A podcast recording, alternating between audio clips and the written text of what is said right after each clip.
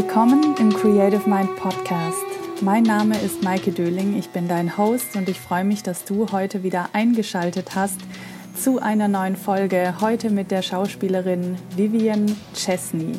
Und mit Vivian spreche ich darüber, was es für sie bedeutet, ihrer Leidenschaft zu folgen, wie sie mit Herausforderungen umgeht und wie sie gelernt hat, groß zu denken. Ich wünsche dir viel Freude und Inspiration mit dieser Folge.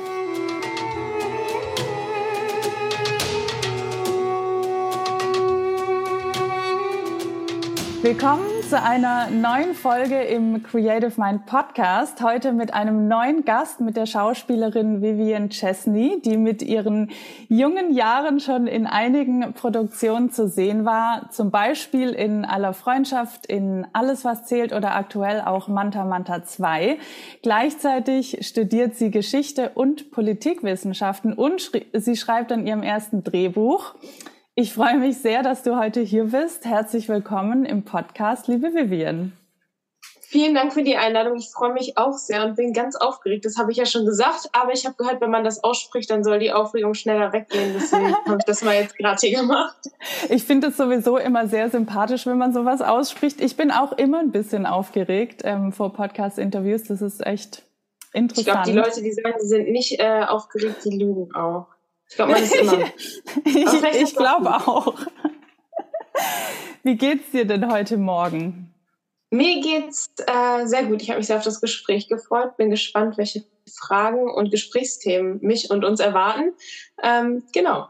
Ich habe ja gestern dein About Me bei Schauspielervideos angeschaut und da hast du auch so ein bisschen erzählt, wie du angefangen hast als Schauspielerin. Also wenn ich mir, wenn ich das recht in Erinnerung habe, hast du mit fünf Jahren im Kinderchor auf der Bühne gestanden. Nimm uns mal mit, wie deine, deine Künstlerlaufbahn anfing. Ja, wenn wir da ganz früh starten, dann war das tatsächlich so, dass ich irgendwie immer schon so das Bedürfnis hatte, ich sag mal, zu spielen und ähm, habe dann auch bei meinen Eltern so relativ früh, ich sag immer, seitdem ich denken kann, wenn ich dann gefragt werde, beziehungsweise mit fünf, äh, wie mir erzählt worden ist, den Wunsch geäußert, Schauspielerin werden zu wollen. Und meine Eltern, natürlich haben sie mich auch ernst genommen, aber wie das bei Kindern so ist, den einen Tag möchte man Prinzessin sein, den anderen Tag zur Polizei oder man möchte Lehrerin werden und was weiß ich. Und dementsprechend, äh, meine Eltern, die arbeiten beide auch nicht in der Branche oder in einem ähnlich vergleichbaren Beruf. Und dementsprechend haben die mich als allererstes im Kinderchor bei uns angemeldet. Also wir wohnen auf wirklich so einem ganz kleinen Dorf, also wirklich fernab von Filmbranche und was weiß ich. Und da war das ganz cool, weil wir nicht nur gesungen haben, sondern auch Musical-Aufführungen gemacht haben und das Typische wie Krippenspiele und all sowas. Und ähm, ja, dann habe ich da angefangen, so erste kleinere Rollen zu spielen. Ähm, wobei ich auch sagen muss, dass die größeren Rollen dann immer die Älteren bekommen haben, einfach zur Sicherheit. Es waren halt wirklich junge Kinder dabei. Und ähm, ich wollte dann aber immer mehr spielen und wollte das dann im Prinzip auch über das Singen sozusagen stellen. Und dann haben meine Eltern gemerkt, so langsam, okay, scheinbar macht ihr das wirklich Spaß und scheinbar scheint es ihr auch zu liegen, weil auch mehrere Leute dann, sag ich mal, auf meine Eltern zugekommen sind und gesagt haben, dass sie das äh, toll finden, wie ich das gemacht habe. Ähm, und genau, so hat das dann im Prinzip angefangen, dass man das weiter beobachtet hat und ich dann, ähm, je nachdem, was du dann noch wissen möchtest, immer den Rückhalt von meinen Eltern habe mhm. und ähm, gehabt hatte. Und genau, was da so die Möglichkeiten waren, waren halt im Chor, wo ich dann halt zehn Jahre gesungen habe. Später ging es dann an der Schule weiter, dass wir, aber das ist dann schon ein kleiner Zeitsprung jetzt, in der Oberstufe einen Dramakurs hatten und da haben wir Leons und Lena aufgeführt und dann habe ich da, das haben wir im Stadttheater dann gemacht, äh, da die Rolle der Lena gespielt. Das waren so die ähm, Schauspielsachen, sage ich mal, in dem Bereich, wo ich direkt gewohnt habe, beziehungsweise immer noch wohne. Mhm. Ja. Äh, war dir da schon klar, dass du das auch beruflich machen möchtest oder bist du da dann eher so reingerutscht, sage ich mal? Also in der Oberstufe hatte ich dann tatsächlich auch schon gedreht. Ich ähm, glaube, das war so 16, 17, wo ich dann angefangen habe, wirklich zu drehen. Und ähm, bei mir ist das so, wo du das gerade fragst, da brauche ich eigentlich gar nicht überlegen, weil das stand bei mir außer Frage, dass ich das machen möchte. Mhm. Also ich wusste schon immer, dass ich das machen ähm, will, habe das aber nie, sage ich jetzt mal, so wirklich vor anderen Leuten dann irgendwie geäußert oder irgendwie so, weil ich selbst aus nächstem ähm, Kreis dann immer so gehört habe, natürlich die Fragen irgendwie so, ja, wie macht man das denn? Oder das, das wollen doch so viele und das geht doch gar nicht so richtig, sage ich jetzt mal. Und natürlich hat man sich die Fragen dann auch immer gestellt, aber wenn man Herausforderungen nicht angeht, kann man daran nicht wachsen. Und genau, mit Hilfe meines Vaters haben wir das dann irgendwie ähm, der mich immer unterstützt hat und das, wie gesagt, immer noch tut, habe ich dann meinen Weg gefunden und dann ähm, natürlich auch ein bisschen Glück gehabt, aber es hat auch viel Arbeit dahinter gesteckt, dass ich dann, wie gesagt, 2016, 17 anfangen konnte zu drehen mhm. in meinem ersten Film. Also das finde ich ja jetzt schon spannend, weil du gesagt hast, okay, dann hast du auch schon gedreht. Das fühlt sich jetzt für mich so an, als wäre das echt voll schnell dann gegangen. Das heißt, du hast mit deinem Vater recherchiert. Was habt ihr recherchiert? Also wie seid ihr das angegangen? Also wenn man, also das hört sich jetzt vielleicht so an, weil ich jetzt gerade 22 bin, mhm. aber wenn man schon schaut, so mit fünf äußert jemand den Wunsch, dann beobachtet man die Entwicklung und mit 16, 17 fängt man an zu drehen. Also wie gesagt, man muss das bei Kindern und Jugendlichen ja sowieso erstmal dann beobachten. Aber ja, dass man halt das Übliche, dass man so schaut, wo, wo man vielleicht irgendwie ein Casting findet und wo jemand auf einen aufmerksam werden kann. Also das ist wirklich das Gängige, was ja auch gar kein Geheimnis ist. Und ähm, ja, immer dran geblieben, nie aufgegeben. Ich glaube, das war halt auch so der große Schlüssel.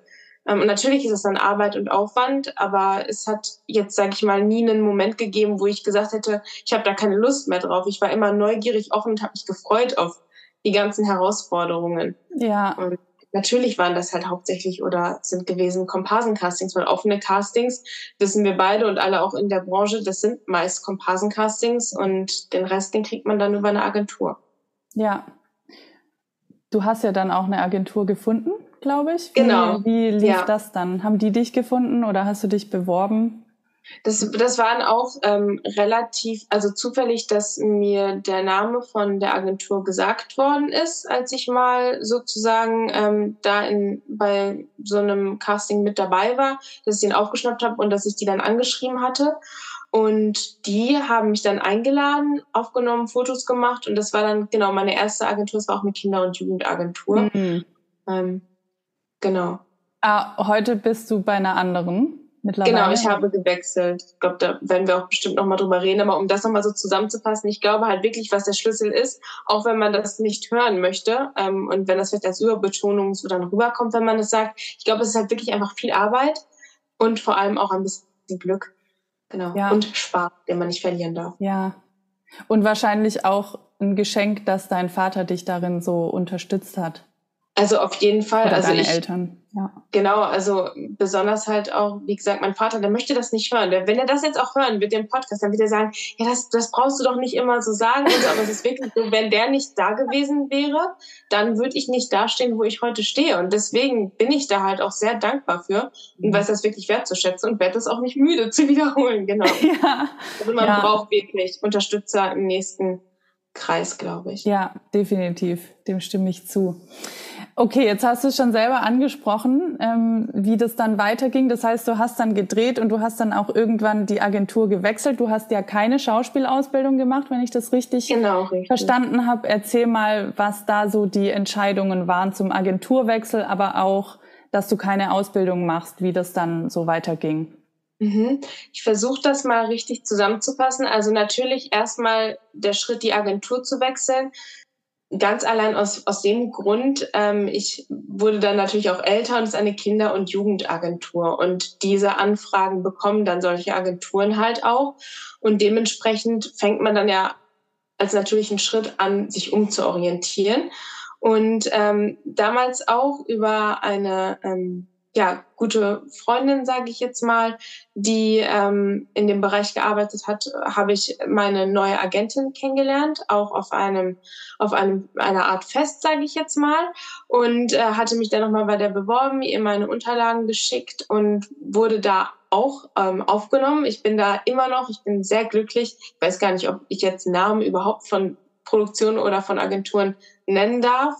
Darfst du, bei mir Darf darfst ich. du. Äh, es geht ganz, ganz, ganz viel Liebe raus an die Agentur Neidig, an alle, die dort sitzen, an Claudia, Eva, Cordelia. Und äh, ich bin sehr dankbar, dass ich bei denen bin, dass die ja, immer für mich da sind, ein offenes Ohr haben. Und genau, zu denen bin ich dann gewechselt, bin immer noch rundum zufrieden.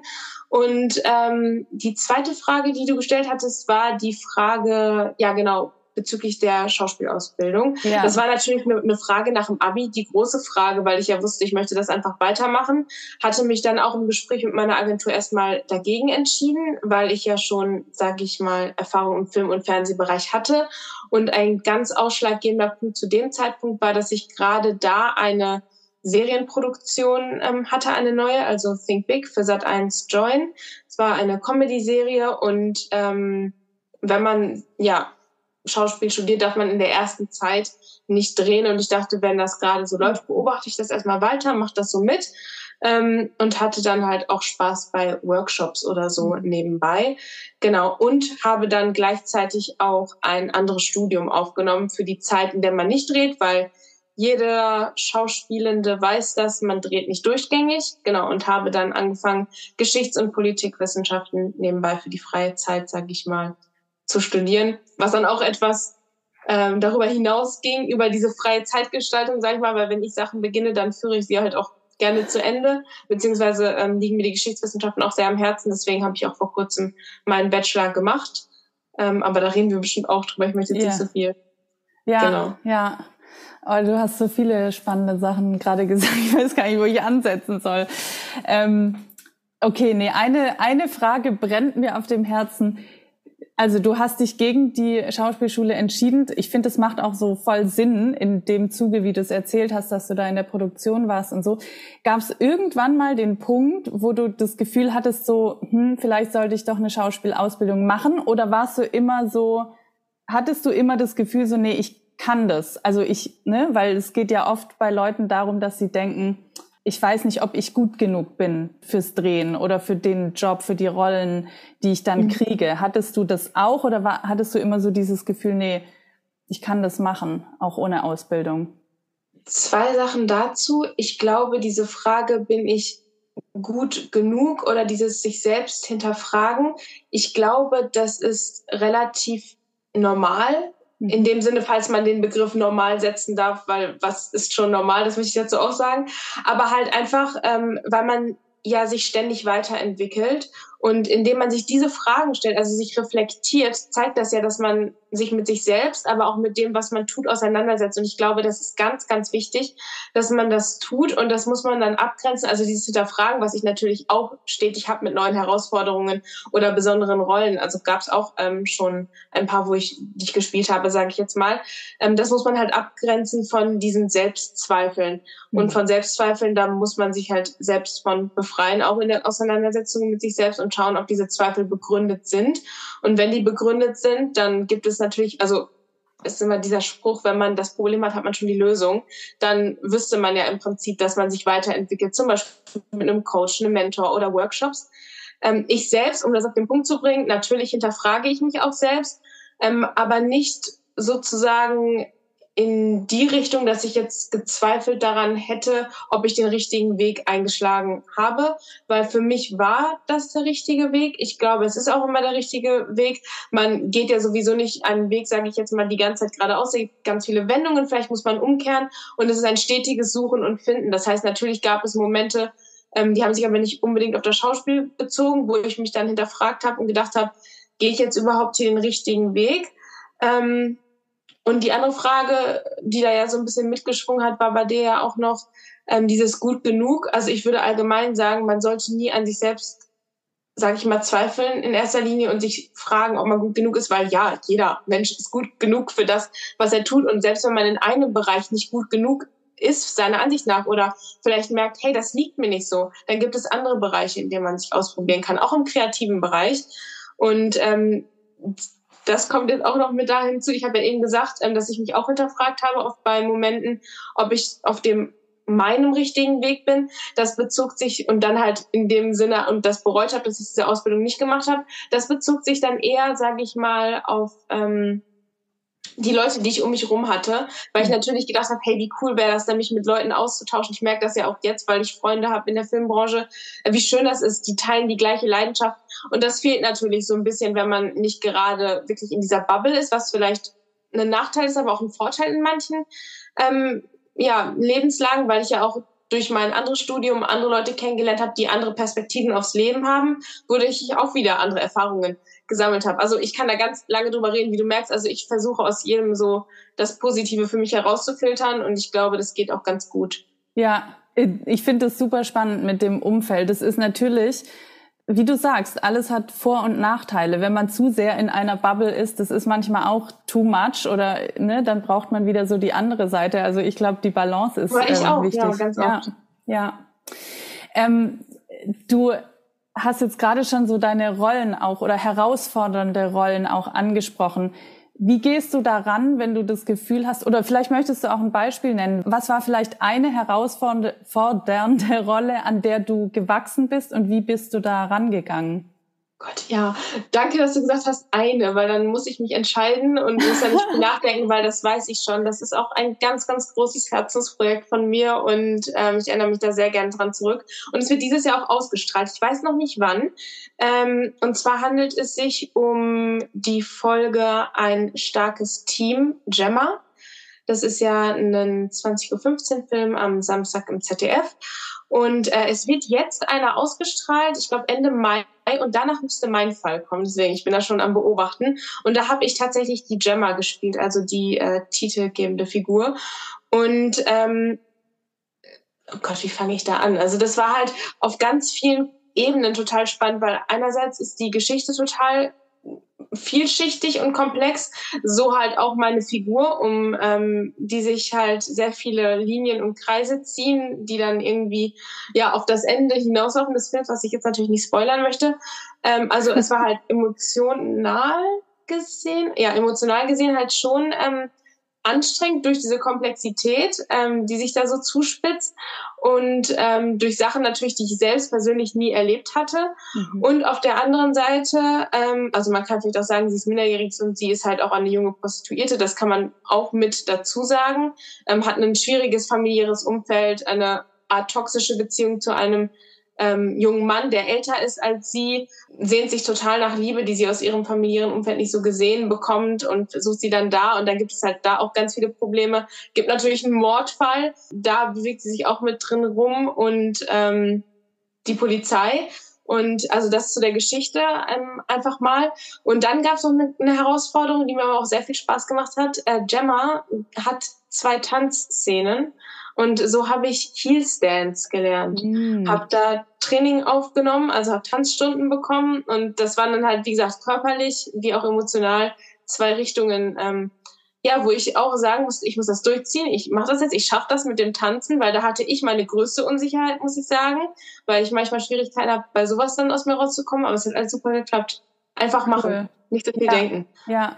Und wenn jetzt eine Rolle emotional ähm, schwierig ist oder auch gerade sowas erlebt hat, was du persönlich noch nicht erlebt hast, nimmst du dir dann Coach oder wie gehst du an eine Rolle ran? Ähm, in die Hinsicht hatte ich noch kein Coaching, muss ich sagen, weil ich immer erst selbst versuche hm. zu schauen, wo liegen da meine Grenzen, was finde ich für mich heraus, was für mich richtig sein könnte. Ähm, was nicht bedeutet, dass ich auf jeden Fall, also Workshops machen total viel Spaß, aber mir vielleicht in Zukunft keinen Coach nehmen würde oder dass mir da vielleicht einer beiseite gestellt ähm, werden würde. Die, die Sache ist bei mir dann immer so, ich glaube, es geht halt ganz viel über Recherche. Ich habe zum Beispiel ein Buch gelesen, um die Gedankenwelt so einer jungen Person nachzuvollziehen, die damit auch total fein war, dass sie diese Prostitution macht. Und ähm, dann ist es natürlich ähm, diese Auseinandersetzung mit dem Text, mit der Figur, mit der Erarbeitung von Backstory und alles, was dazugehört. Und dass man sich so rantastet, weil je mehr man sich mit der Figur und, ähm, sage ich mal, dem Text beschäftigt und natürlich dem ganzen Buch, nicht nur meinem Text, mhm. desto mehr kriege ich ein Verständnis für diese Figur und je mehr das Verständnis wächst, desto mehr kann man sich einfühlen. Und wenn man sich dann auch da reinschmeißt und das Spiel, dann wird man zu dieser Figur. Mhm. Also ich glaube, das beste Beispiel ist halt einfach, ich habe das, ich habe das wirklich so geliebt. Es war so schön. Ich habe ja dreieinhalb Wochen ungefähr in Berlin gewohnt dann auch dafür. Und ähm, dadurch, dass ich aber auch gemerkt habe, ähm, dass ich dazu wirklich geworden bin, ist dieser Moment gewesen ähm, am letzten Drehtag, wo wir auch die letzte Szene des Films gedreht haben. Und ich habe dann natürlich danach auch geweint, weil das ganze Team und die ganzen anderen äh, Schauspielenden waren einfach super und es hat so, super viel Spaß gemacht. Aber danach war ich dann erstmal ähm, in meinem Apartment zurück und dann lag ich da so in dem Bett und ich habe mich total leer gefühlt. Mhm. Und ich dachte erstmal so, okay, das war's jetzt. Und auf der einen Seite also ich dachte irgendwie, es würde mir schwerer fallen, mich davon zu lösen. Auf der anderen Seite ist mir so eine Last irgendwie auch abgefallen. Und ich dachte, das war das beste Projekt, was ich bis jetzt so gemacht habe. Also auch, weil ich einfach zufrieden war mit dem. Ich hoffe, das wird halt auch so schön, wie ich mir das jetzt vorstelle. Und auf der anderen Seite, dass ich aber irgendwie auch sagen konnte, es war gut, dass es jetzt zu mhm. Ende war, weil es halt emotional so geschlaucht hat. Nur ja. weißt, was ich meine. Total. Ja.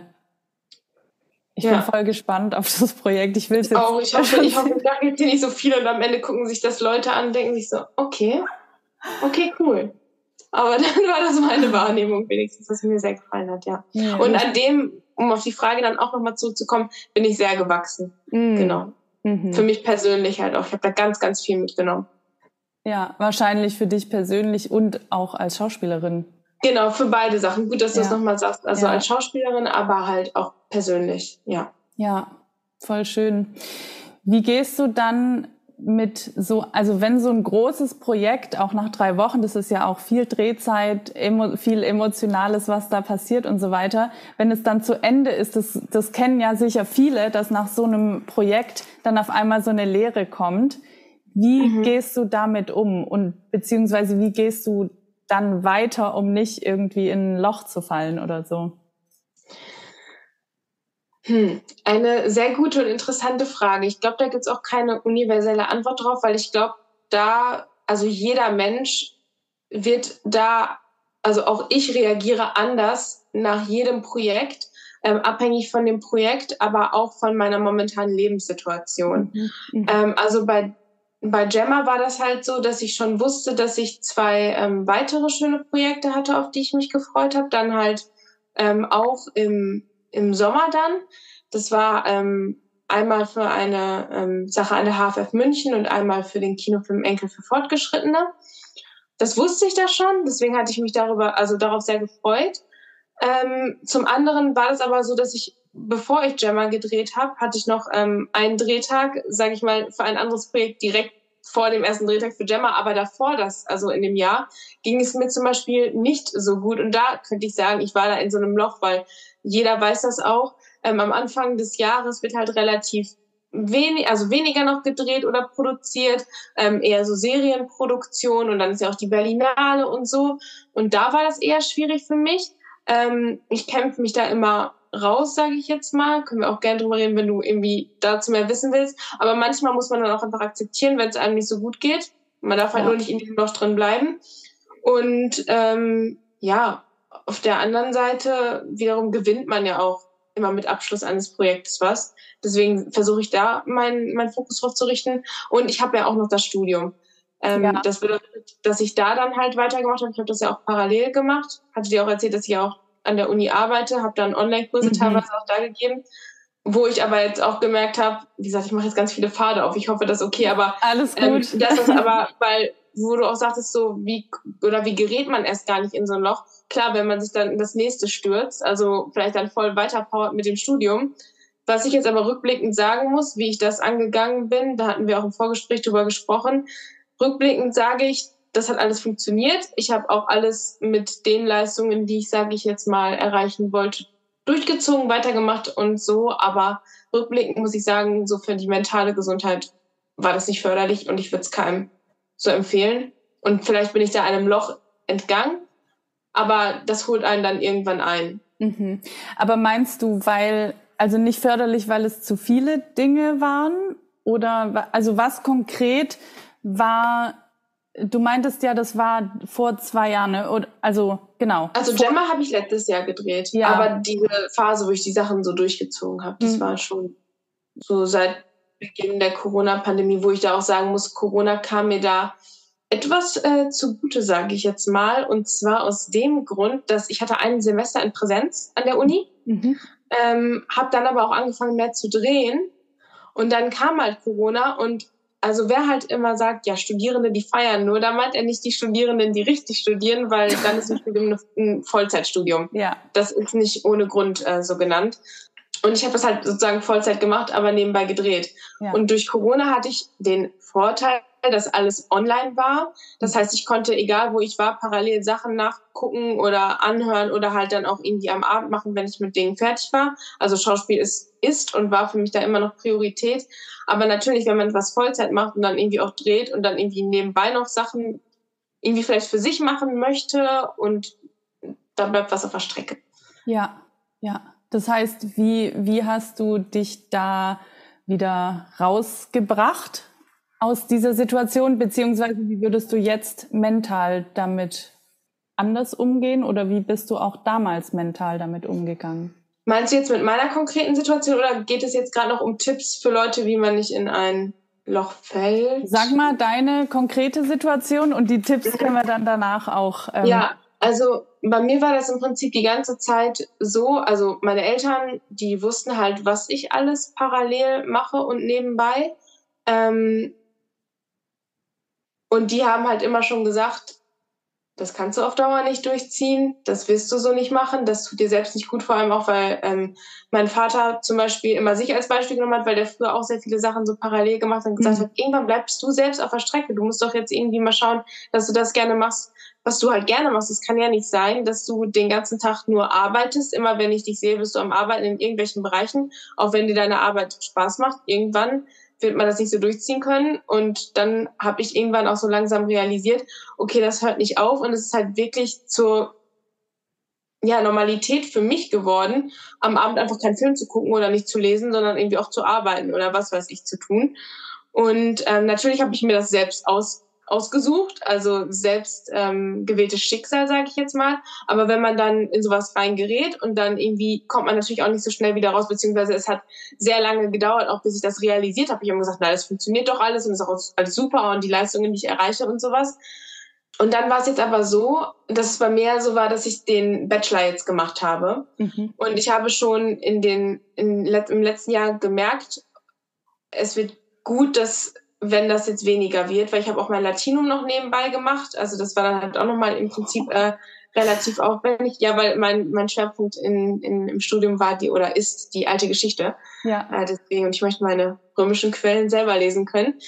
Genau, und dass ich dann halt so entschieden habe, okay, ich möchte das irgendwie entschleunigen. Ich muss das irgendwie auch entschleunigen. Ich muss, wenn ich halt, wie gesagt, mich auch auf etwas fokussieren möchte und wirklich mehr Zeit äh, damit verbringen möchte, also mit Schauspiel in der Filmbranche oder auch mal ins Kino gehen und ins Theater gehen, all diese Sachen, da muss ich halt entschleunigen. Und dann stand ich halt vor der Frage, wie mache ich jetzt am besten weiter? Also mache ich jetzt eine Pause, mache ich meinen Abschluss? Deswegen habe ich, ich habe jetzt meinen Bachelorabschluss gemacht mhm. und äh, ich arbeite auch noch an der Uni, aber ähm, ich habe auch vor, irgendwann ich möchte auch da jetzt keinen Zeitpunkt nennen, weil das schaue ich, wann die Zeit für mich richtig ist. Möchte ich meinen Master einfach aus reinem Interesse und dann hoffentlich auch wird mir das gelingen, das so fortzusetzen, dass ich dann auch sagen kann, nicht so wie jetzt, ich mache alles, sondern dass ich auch mal sagen kann, okay, jetzt passt es nicht, jetzt pausiere ich ein Semester. Ähm, das habe ich jetzt beim Bachelor, wie gesagt, nicht gemacht.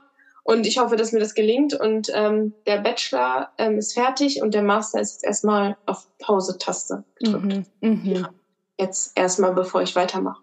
Also das heißt, äh, entschleunigen hieß bei dir Prioritäten setzen. Genau, richtig. Ja. Und da muss man auch erstmal rausfinden, wie man das macht. Genau. Also, wie gesagt, Schauspiel war das war für mich klar, aber wie ich mich dann löse und so. Ja, ja. Okay, das heißt, also was, was würdest du jetzt, wenn wir zu den Tipps kommen, was würdest du anderen Menschen mitgeben, die vielleicht auch zu viel machen oder die irgendwie sich gerade in so einem Loch befinden. Wie kommt man da wieder raus? Also das sind, glaube ich, zwei unterschiedliche Sachen für mich. Also wenn man sich in einem Loch befindet, egal in welcher Lebenslage, ja. das hört sich dann immer so einfach an, aber wirklich einfach Kopf nicht in den Sand stecken. Also wenigstens diesen Gedanken haben und einfach, das hatte ich auch am Anfang schon gesagt, sich hinterfragen, warum befinde ich mich in dieser Situation? Warum geht es mir gerade so, wie es mir geht? Und kann ich das ändern und wie kann ich das ändern? Hm. Und natürlich kann man an einer Situation, sage ich jetzt mal, also manche Situationen kann man kontrollieren. Und da muss man sich halt immer, muss man auch fragen, gibt es jetzt Situationen, die ich nicht kontrollieren kann? Gut, dann kann ich die nicht kontrollieren. Aber die Sachen, die ich kontrollieren kann, die zu meinem Wohlbefinden ja beitragen können, die kann ich kontrollieren. Das ja. heißt, ich versuche Dinge zu tun, die ich gerne mag. Und ähm, wenn ich in gewisser Abhängigkeit stehe zu Personen in Situationen, die ich mich begeben möchte, kann ich die aber halt nicht kontrollieren. Und das heißt aber nicht, dass ich zum Beispiel im Filmbereich, wenn ich gerade dann irgendwie nicht drehe, das heißt aber nicht, dass ich mich nicht mit dem Bereich beschäftigen kann, dass ich nicht Filme gucken kann, dass ich nicht drehen kann, dass ich mich nicht mit Leuten austauschen kann, dass ich nicht tolle Podcasts wie deinen hören kann, mich inspirieren lassen kann. Ähm, ich glaube, das ist ganz wichtig. Das ist, hat mir mal so geholfen. Es ist auch, wie gesagt, leichter gesagt als getan. Und zu dem anderen, wenn Leute zu viel machen, das ist auch leichter gesagt als getan. Ich arbeite da auch wirklich sehr an mir, weil ich viel zu viel teilweise überdenke und nachdenke und hinterfrage also es muss immer eine Balance sein, aber auf mein Herz zu hören und auf mein Bauchgefühl, weil ganz oft weiß das schon von Beginn an, was eigentlich mhm. abgeht und was gut für mich ist. Und deswegen sollte man nicht aus falschem Stolz oder zu viel Ehrgeiz Sachen machen, wo man eigentlich weiß, das funktioniert so und das läuft so, aber es ist für mich persönlich nicht gut. Ja. Das wäre so die Sache. Da sprichst du mir voll aus der, aus der Seele oder aus dem Herzen. Das, ich bin ja. ähnlich. Ich arbeite, ich bin auch sehr diszipliniert und mache dann so, zieh die Dinge durch, aber es ist dann auch oft zu viel und ohne Pause. Aber deswegen finde ich deinen Podcast auch so gut, weil mit deinen Gästinnen, aber halt auch du selbst sprichst da ja auch aus deinen persönlichen Erfahrungen und dir ist das Thema mentale Gesundheit oder vor allem in dieser Branche, weil die so schnelllebig ist, weil man auf jeden Fall das Gefühl hat, man steht in so vielen Abhängigkeiten und man sollte omnipräsent sein und wenn man überall präsent ist, aber auch nicht wieder gut und all diese Sachen. Das ist halt keine festen Arbeitsstrukturen in gewissen Bereichen und gerade deshalb ist es halt wichtig, so auf sich zu achten. Ja, ja, absolut. Das sehe ich genauso. Ich, gleichzeitig es ist es halt auch so interessant, wenn ich dich jetzt anschaue mit deiner Geschichte, also dass du studierst und ich spüre so richtig diese Neugier für diese Themen auch, also das wirklich ja. das Interesse und aber auch die Leidenschaft für das Schauspiel. Und natürlich, wenn beides läuft, das ist, das ist viel. Ne? Und dann gleichzeitig braucht man irgendwie auch ein Privatleben. Aber jetzt zu meiner Frage, was ist das, was dich antreibt? Ich sag dir, warum ich das frage, weil ich finde das inspirierend. Ich hatte einen Zeitpunkt in meinem Leben, wo ich nicht mehr wusste, was mich antreibt. Und da wusste ich auch nicht mehr, was mir Spaß macht. So. Und deswegen, ich sehe, dass das, was du machst, so von innen heraus kommt. Und ich glaube, dass du deswegen auch so viel Energie hast. Und deswegen die Frage, was ist das, was dich antreibt? Ich kann es auch weiter ausführen, aber sagen wir es mal einfach so, ich kann nicht ohne. Also das ist ja immer so die Sache. Man fragt sich, ähm, oder wenn man sich dann fragen würde, was wäre, wenn ich das nicht hätte? Sagen wir mal so, dann wüsste ich, was mir fehlt, weil ja. kann es, also es, es, wie gesagt, also ich wollte es wirklich, seitdem ich total klein bin, es geht ja halt hauptsächlich um, um dieses Schauspiel, sage ich jetzt mal. Und ähm, das ist genau das, was du gesagt hast. Wenn das, also ich, man kann das manchmal gar nicht erklären, weil manchmal, vielleicht sollte man sowas auch nicht erklären. Man fühlt ja von innen heraus etwas, was du jetzt so wahrgenommen hast als Energie. Und das ist auch wirklich das, was mich antreibt. Also ich könnte nicht ohne, mir würde was fehlen. Und es macht mir einfach Spaß. Das ist auch ja. wieder dieser Schlüssel. Es macht mir halt einfach Spaß. Und deswegen beschäftige ich mich gerne mit diesen Bereichen, mit diesen Themen drumherum, stelle mir dazu Fragen. Und ähm, was ich halt auch ganz interessant finde, also es erfüllt mich mhm. und es ist für mich auch Erfolg. Weil ja. für mich ist Erfolg nicht gemessen an irgendwie einer gewissen Macht oder Geld oder was weiß ich, woran halt viele in erster Linie denken. Ähm, ich habe mir mal, also mich mal mehr mit diesem Begriff auseinandergesetzt und für mich gedacht, Erfolg bedeutet für mich das, wenn ich mich mit diesen Sachen umgeben kann, die mir gut tun, mhm. die meine Leidenschaft sind. Mhm. Und deswegen ist es ja relativ plump gesagt, aber im Prinzip könnte ich dann ja sagen, ich bin erfolgreich, weil ich tue das, was ich, was ich ja liebe und vor allem auch, ich habe das Privileg, dass ich das darf und dass ich das kann momentan. Ja. ja. weil ich halt auch jung bin und noch nicht in so vielen Abhängigkeiten stecke, wie vielleicht ähm, manch ältere Personen, die dann vielleicht sagen würden, ja, ich kann das jetzt nicht in dem Maß, ich versuche es, also ich sage nicht von Anfang an, ich kann das nicht, weil man kann immer was versuchen, aber dass sie sagen, es gibt gewisse Abhängigkeiten, aus denen kann oder will ich mich nicht lösen, weil ich mich gerade in einer anderen Situation befinde, die man mit meiner wahrscheinlich dann nicht vergleichen kann, ja. Ja, ja. Wenn das Sinn ergibt, was ich jetzt Es gibt, ergibt total Sinn, ja. Ja, also klar, du hast das Privileg, das zu tun, was, was dir Spaß macht. Und gleichzeitig muss ich aber auch dazu sagen, so von außen gesehen, oder ich als Coach, ich habe ja auch schon viele Dinge äh, und Fälle erlebt, so, ich würde auch sagen, du erlaubst es dir auch, das zu tun.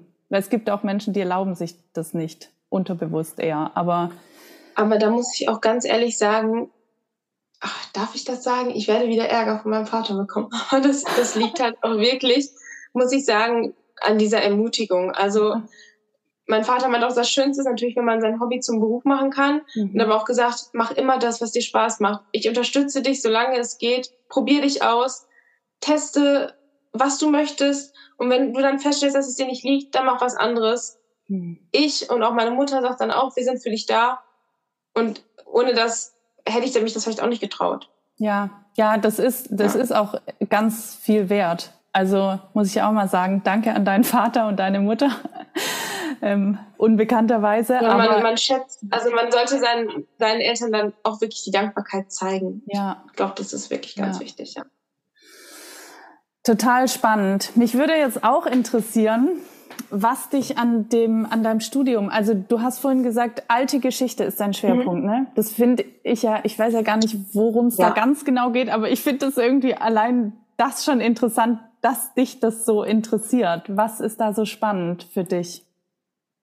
Ich bin auch äh, Tutorin für alte Geschichte, also an der Uni. Also mhm. da, um das dazu noch zu festigen und das so weiterzumachen. Ähm, also mich hat, sage ich mal, wenn ich das so grob sage, Geschichte schon in der Schule total interessiert, also allgemein. Ähm, konnte da leider aber keinen Leistungskurs in Geschichte machen, weil ich ein bilinguales Abitur gemacht habe und deswegen mhm. musste ich Geschichte auf Englisch haben.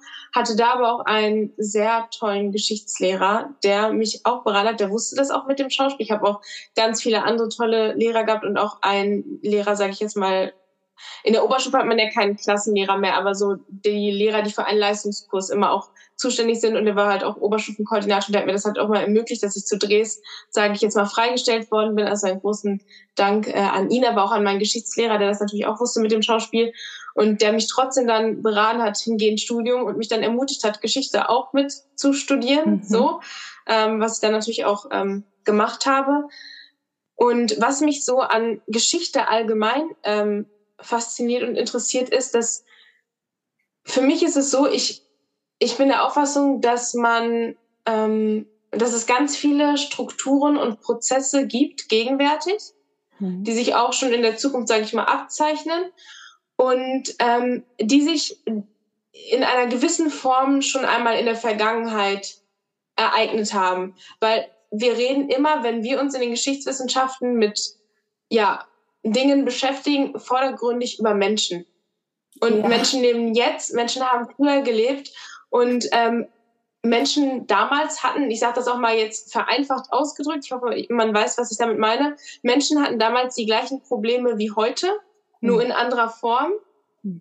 und sind anders damit umgegangen. Mhm. Und wenn wir uns anschauen, wie sind die damit umgegangen oder was gab es dort, können wir ganz viel für uns gegenwärtig lernen, aber auch, ähm, wenn wir zum Beispiel Kontinuitäten oder Problemwiederholungen, sage ich mal, erkennen. Und wenn wir jetzt sozusagen dann an den Arbeiten mit Erkenntnissen aus der Vergangenheit, können wir uns besser auf die Zukunft, sage ich jetzt mal, vorbereiten oder schauen, wie wir Probleme zukünftig angehen. Ähm, natürlich, also diese Grunderkenntnisse, sage ich mal, weil natürlich die Zeitalter ändern sich auch, die Schnelllebigkeit und ähm, unsere ganze Digitalisierung und sowas kann man natürlich dann nicht vergleichen, aber ich glaube, du weißt, was ich meine mit diesen ja. grundlegenden ähm, vielleicht auch existenziellen Fragen. Und ähm, alte Geschichte, warum das gerade das ist, das weiß ich auch nicht. Das kann ich auch nicht erklären. Vielleicht lag es daran, dass wir uns damals in der Schule nicht so viel damit beschäftigt hatten. Also das ist ja nicht so auf dem Lehrplan. Und wenn man da was macht, dann kann ich mich dran erinnern, haben wir uns mit griechischen Göttern beschäftigt, also Mythologie und Sagen, was mich dann natürlich voll ähm, ja, gefangen hat, wo ich auch einen Vortrag damals drüber gehalten habe. Und äh, da ist so meine Liebe zur alten Geschichte entstanden zur Antike, ja. zur griechischen und römischen, wenn wir darüber reden. Ähm, vielleicht dieses Sagen umwobene und auch, dass es da wirklich sehr, sehr viele Parallelen gibt ähm, zu gegenwärtigen Dingen, wie ich schon gesagt habe, was man vielleicht von der Antike gar nicht denken ja. würde. Ja, definitiv.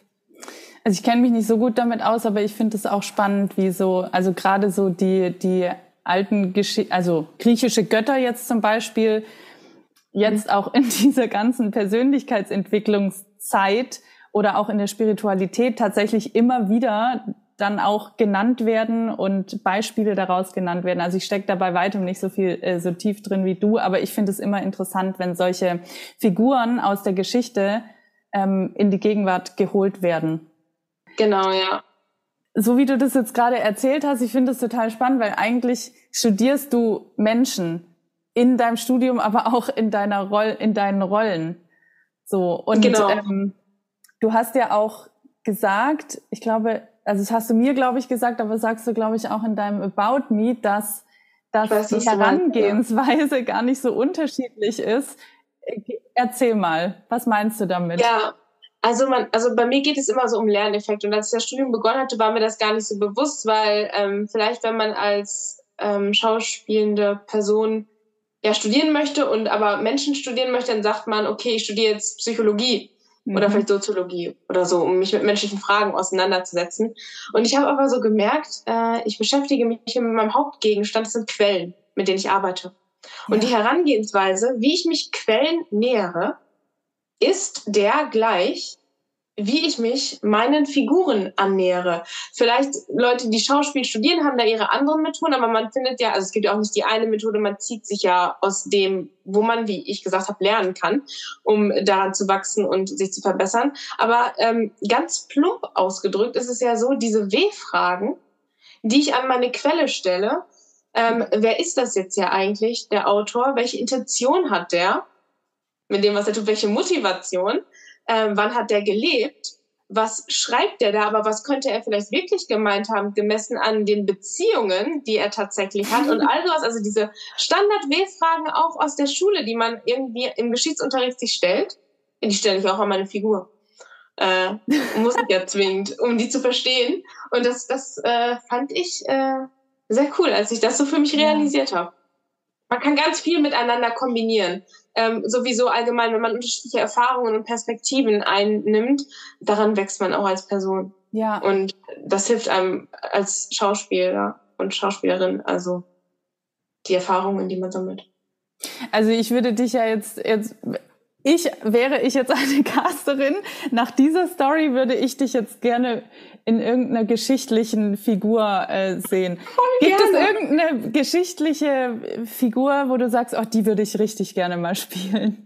Also erstmal muss ich jetzt dazu sagen, momentan eigne ich mich nicht so gut für einen historischen Film, weil wie du das wahrscheinlich erkennen kannst oder die Leute dann in dem YouTube-Stream, ich habe rosafarbene Paintings in meinen eigentlich ähm, braunen Haaren, kann man aber natürlich ganz schnell wieder färben, ob schwarz oder braun oder meinetwegen auch blau oder was weiß ich. Ähm, das liegt daran, dass ich für die letzte ja für den letzten Film, für den ich gedreht habe. Das war ein Fall für zwei Showbiz, die Rapperin Mila Hassel gespielt hat.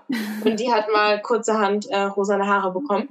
Und ähm, genau, wo du das aber fragst, ähm, ehrlich gesagt würde ich mich einfach freuen, schon in einem historischen Film mitzuspielen. Ob das jetzt eine Person ist, die tatsächlich existiert hat, wo man natürlich eine ganz andere oder eine ja schon eine andere Herangehensweise hat als vielleicht eine fiktive Person, die erzählt wird, hätte ich total Lust drauf, würde mich dabei jetzt auch nicht irgendwie festlegen. Es geht, glaube ich, halt auch einfach dann um dieses Interesse zusätzlich, dass ich weiß, wie man geschichtswissenschaftlich arbeitet und dass ich denke, dass ich das dann auch nochmal so kombinieren kann liebend gern natürlich in einem äh, Film, ähm, der vom Setting her, sag ich mal, die Antike bespielt. Aber wir wissen alle, solche Filme wie allgemein historische Filme sind sehr teuer. Und wenn man dann einen Film dreht, ähm, der ja die alte Geschichte spielt, weiß nicht, ob man die Gelder da zusammenkriegt. Aber hey, falls das irgendjemand sieht und so einen Film drehen möchte, ich wäre am Start.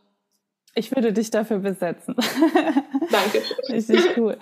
Eine Sache hast du gerade noch gesagt, die fand ich auch spannend. Was wäre deine unterschiedliche Herangehensweise, wenn es jetzt eine Rolle ist, die es wirklich gab, eine Figur oder mhm. eine fiktive Rolle?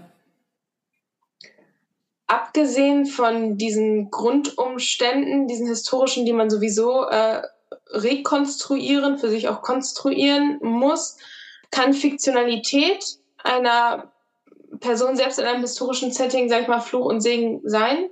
Genauso wie dann eine Person, die man biografisch darstellen möchte, Fluch und Segen sein kann. Ich glaube, bei einer Biografie ist halt die Sache, dass man sich noch mehr selbst unter Druck setzen könnte und sagen, ich möchte jetzt dem gerecht werden, ich möchte diese Figur darstellen, muss aber natürlich immer in dem Wissen sein, ich bin nicht diese Figur, also diese Person jetzt in dem Falle. Äh, ich werde die auch nie sein können. Ich kann halt ähm, die so gut darstellen, wie es mir möglich ist durch Recherche, sag ich mal, was es halt gibt an Quellenmaterial. Kann ich ins Archiv gehen, das würde ich machen. Kann ich ähm, mir Interviews anschauen? Gibt es noch ZeitzeugInnen aus dem Umfeld dieser Person, die mhm. noch leben? Lebt diese Person selbst? Kann ich die befragen? Kann ich Interviews führen? Also sowas würde ich dann auf jeden Fall äh, machen. Ähm, museale Besuche auch, auf jeden Fall, falls es da zum Beispiel konkrete Ausstellungen gibt, aber das könnte man auch bei einer fiktionalen Figur machen. Ich glaube, dieser Punkt ist halt einfach dieses Wissen, dass man, ähm, dass diese Person gelebt hat und dass man ja. da vielleicht nochmal mehr den Anspruch hat, ich muss irgendwas richtig machen, obwohl das eigentlich komplett Blödsinn ist. Also mhm. davon sollte man sich befreien, aber ich glaube, das würde früher oder später auftauchen und dass man dann wahrscheinlich erkennen muss, dass man vielleicht aus seiner eigenen Person etwas selbst wenn es diese, wenn diese Person lebt oder gelebt hat, mit einfließen lassen muss, ja. um das glaubwürdig zum Leben zu erwecken. Spannend. Würdest du sagen, dass man in einer fiktionalen Figur dann vielleicht auch in gewisser Weise mehr Freiheit hat, diese Figur zu entwickeln? Ich glaube, das ist nochmal auch abhängig davon, was sich äh, gewisse EntscheidungsträgerInnen hm. darunter vorstellen, wie viel Mitspracherecht ja. man hat. Äh, ich würde, weil ich mir darüber noch nicht allgemein so viele Gedanken gemacht habe und auch beides noch nicht in dem Sinne gespielt habe, würde ich mir da jetzt an der Stelle noch kein Urteil drüber erlauben wollen. Ich glaube, es kommt dann auch wieder darauf an, um welche Figur es geht, ja. Ähm, was ihre Backstory ist, ihre Geschichte gerade. Und je nachdem kann man sich allein durch die Geschichte, die man erzählen möchte oder erzählen soll, ähm, eingeengt fühlen in dem, wie man vielleicht an die Figur herangeht, aber vielleicht auch in dem, wie man sich in der Figur wiederfindet durch die Geschichte, die diese Figur erfährt. Mhm. Also ganz konkretes Beispiel, weil wir in Deutschland auch sehr viele Filme der NS-Zeit haben, wenn man aber auch über Konzentrationslager redet oder sowas, da kann man sich auch als Mensch in der Figur, die man verkörpert, ähm, eingeengt fühlen, entweder durch Gewissenskonflikte, durch moralische Fragen oder aber auch dadurch, dass man vielleicht jemanden spielt, der sich gar nicht hinterfragen würde, wir uns aber aus unserem gegenwärtigen, sage ich mal, hinterfragen würden und sagen würden, ich würde das gar nicht, ich kann das gar nicht mit mir vereinbaren. Ne? Also solche ja. Fragen. Oder man ist halt selbst, spielt jemanden, der im KZ ist, was dann auch wieder einengt sein kann. Sein wird, auf jeden Fall. Also ich glaube, das sind unterschiedliche Fragen, die man mitbedenken muss. Deswegen ja. kann ich keine eindeutige Antwort geben. Wow, aber das ist, ja, Du hast recht. Das, das kommt dann so in meinen Kopf rein. So, wenn, ja, wenn es so ist aber wirklich, es ist ja wirklich so ein weites Feld. Also ja, ja. inwiefern auf welcher Ebene man sich dann eingeengt fühlt ja. oder frei und so weiter. Also total spannend. Weil wir von Geschichten sprechen, mich würde mhm. noch interessieren, du äh, schreibst ja auch. Wie Hatte ich, ich jetzt gerade vergessen schon über die ganze ja, ja, wie ich das so mitgekriegt habe. Also zumindest, ähm, das hatte ich dir gesagt, dass ich das so ein bisschen verfolgt hatte, dass du ja, glaube ich, auch ein Drehbuch schreibst gerade, beziehungsweise äh, ein Skript eingereicht hast beim Deutschen Fernseh-Krimi-Festival, wenn ich das richtig verstanden habe, und auch nominiert wurdest. Erzähl mal, wie, wie kamst du dazu, auch selber was zu schreiben? Also konkret der Fall, um das zuerst zu benennen. Also ich war für den Drehbuch Nachwuchspreis nominiert mhm. äh, in Wiesbaden beim Deutschen Fernsehkrimi-Festival diesen Jahres 2023 das war kein vollständiges Skript, das sage ich jetzt mal so zur Sicherheit. Das ist, ähm, sind verschiedene ähm, Proben gewesen, die man da einreichen musste, die ich eingereicht habe, ohne das jetzt weiter auszuführen.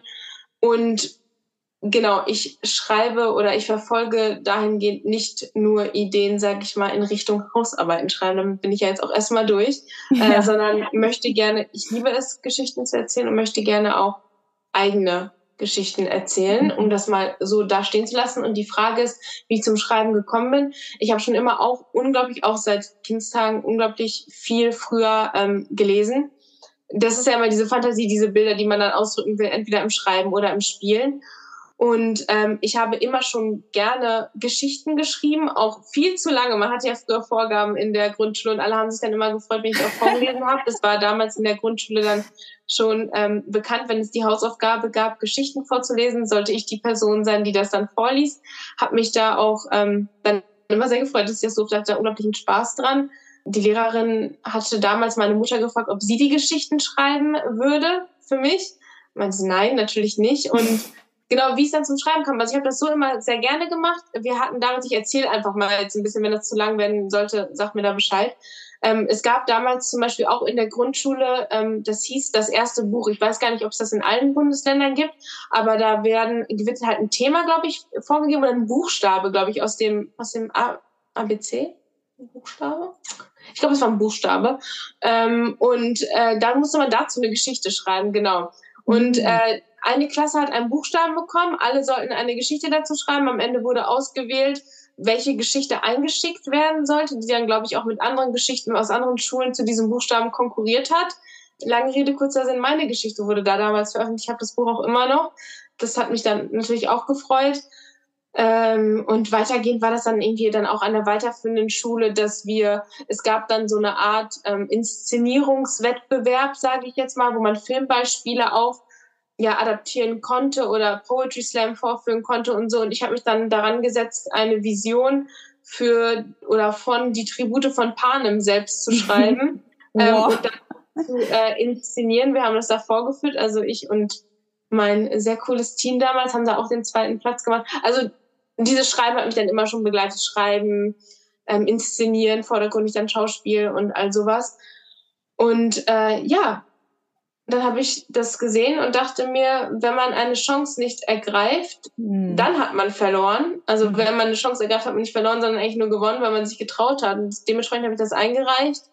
War dann irgendwann mal auf dem Rückweg von der Uni, war dann ein bisschen genervt, weil das war abends und war, musste dann noch einkaufen gehen.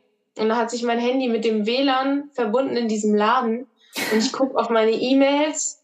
Herzlichen Glückwunsch, du bist nominiert. Und ich war so, huh, schlagartig wach und habe das dann da erfahren. Ähm, genau, in Momenten, wo man gar nicht damit rechnet. Ja. Sehr schön. Cool. Deswegen diese random Story hier am Rande. ja, es klingt für mich auch wieder so, es ist etwas, was du schon gemerkt hast, früh, dass du darin gut bist oder ein Talent hast und das halt weiter verfolgst. So. Ich habe einfach gemacht, genau, und einfach irgendwie. Wie gehst du mit Herausforderungen um? unabhängig, glaube ich, davon, dass man für jede Herausforderung wahrscheinlich irgendwie eine andere Herangehensweise hat, mhm. glaube ich, äh, dass ich, dass man, ich muss daran auch arbeiten, deswegen sage ich da nicht, dass ich, sondern dass man die Ruhe bewahren muss, sich einen Überblick verschaffen muss und ähm, auch immer wieder im Bewusstsein haben muss, Herausforderungen sind da, um gemeistert zu werden. Mhm. Und wenn ich ähm, damit alleine nicht umgehen kann, ich setze mich sehr viel dann alleine mit Herausforderungen um. Also wenn ich jetzt ein konkretes Beispiel hätte, könnte ich das wahrscheinlich einfacher beantworten. Aber ansonsten, das habe ich auch gelernt, dass es gut ist und dass man das tun sollte, Hilfe annehmen. Konnte ich ganz, ganz, ganz lange nicht. Aber nur sprechen, dann kann geholfen werden. Ne? Und ja. deswegen, ja. wenn man seine Probleme äußert, findet man viel, viel leichter Unterstützende. Also die mich mhm. unterstützen dann. Also Unterstützer, Unterstützerinnen. Mhm. Genau finde ich zwei sehr, sehr hilfreiche Tipps, die ich mir auch, an die ich mich selber auch immer wieder erinnern darf. Ich kann auch manchmal, also, oder es fiel mir auch lange schwer, Hilfe anzunehmen. Ich glaube, mittlerweile kann ich es besser. Ich bin, glaube ich, immer noch nicht perfekt darin, aber ich, äh, auch nicht. Ich, ich, ich, übe mich darin und auch das mit ähm, den Überblick verschaffen. Man ist ja dann so oft so, oh Gott, ne, dass man innerlich so genau, in eine leichte da, Panik. Genau. Ja, Genau, und erst einmal durchatmet und sagt, okay, was ist jetzt eigentlich der Stand der Dinge? Also das, auch das ist etwas, was ich auch erstmal lernen musste, was ja auch wieder was damit zu tun hat mit mal durchatmen und sich auch eine Pause gönnen und äh, mal gucken, was ist eigentlich gerade Sache. Ja, also Zeit zum Nachdenken auf jeden Fall. Aber äh, sagen wir es mal so, also Gefühle sollte man ja eh nicht verstecken. Nur dieses in Panik geraten ist nochmal was anderes als, sage ich mal, gef mit Gefühlen offen umzugehen, was, glaube ich, also ich bin manchmal etwas verschlossen, was so Gefühlsäußerungen angeht, was ich aber auch eigentlich lernen möchte, dass ich das mehr zulasse. Und deswegen kann ich auch sagen, also ich gerate auch manchmal in Panik. Ich hatte letztens da auch so eine Art Mental Breakdown, als ich an so einem so einem entscheidenden Punkt, wo ich mich ja für etwas entscheiden musste, stand, dann habe ich auch angefangen zu weinen. Und dann dachte ich mir aber nachher, gut, mache ich hm. mich jetzt eben fertig, ähm, ja. wegen fertig und äh, akzeptiere das jetzt. Ja, Okay, noch eine spannende Frage. Wie triffst du Entscheidungen? Ich versuche auf mein Bauchgefühl auch zu hören. Mhm. Ich versuche nachzudenken, Pro und Contra abzuwägen. Ich, also sagen wir es mal so, ich bin da nicht ein gutes Beispiel, was das angeht, weil ich, ich denke zu viel nach und dann wird's halt, geht's ins Unnötige, um das mal zu verkürzen. Aber äh, ich frage auch Personen, die mir wichtig sind und wo ich weiß, dass die ehrlich sind, um Rat. Und meistens nicht nur eine Person, sondern verschiedene Personen, damit ich halt verschiedene Perspektiven auf, auf einen Bestand habe. Mhm.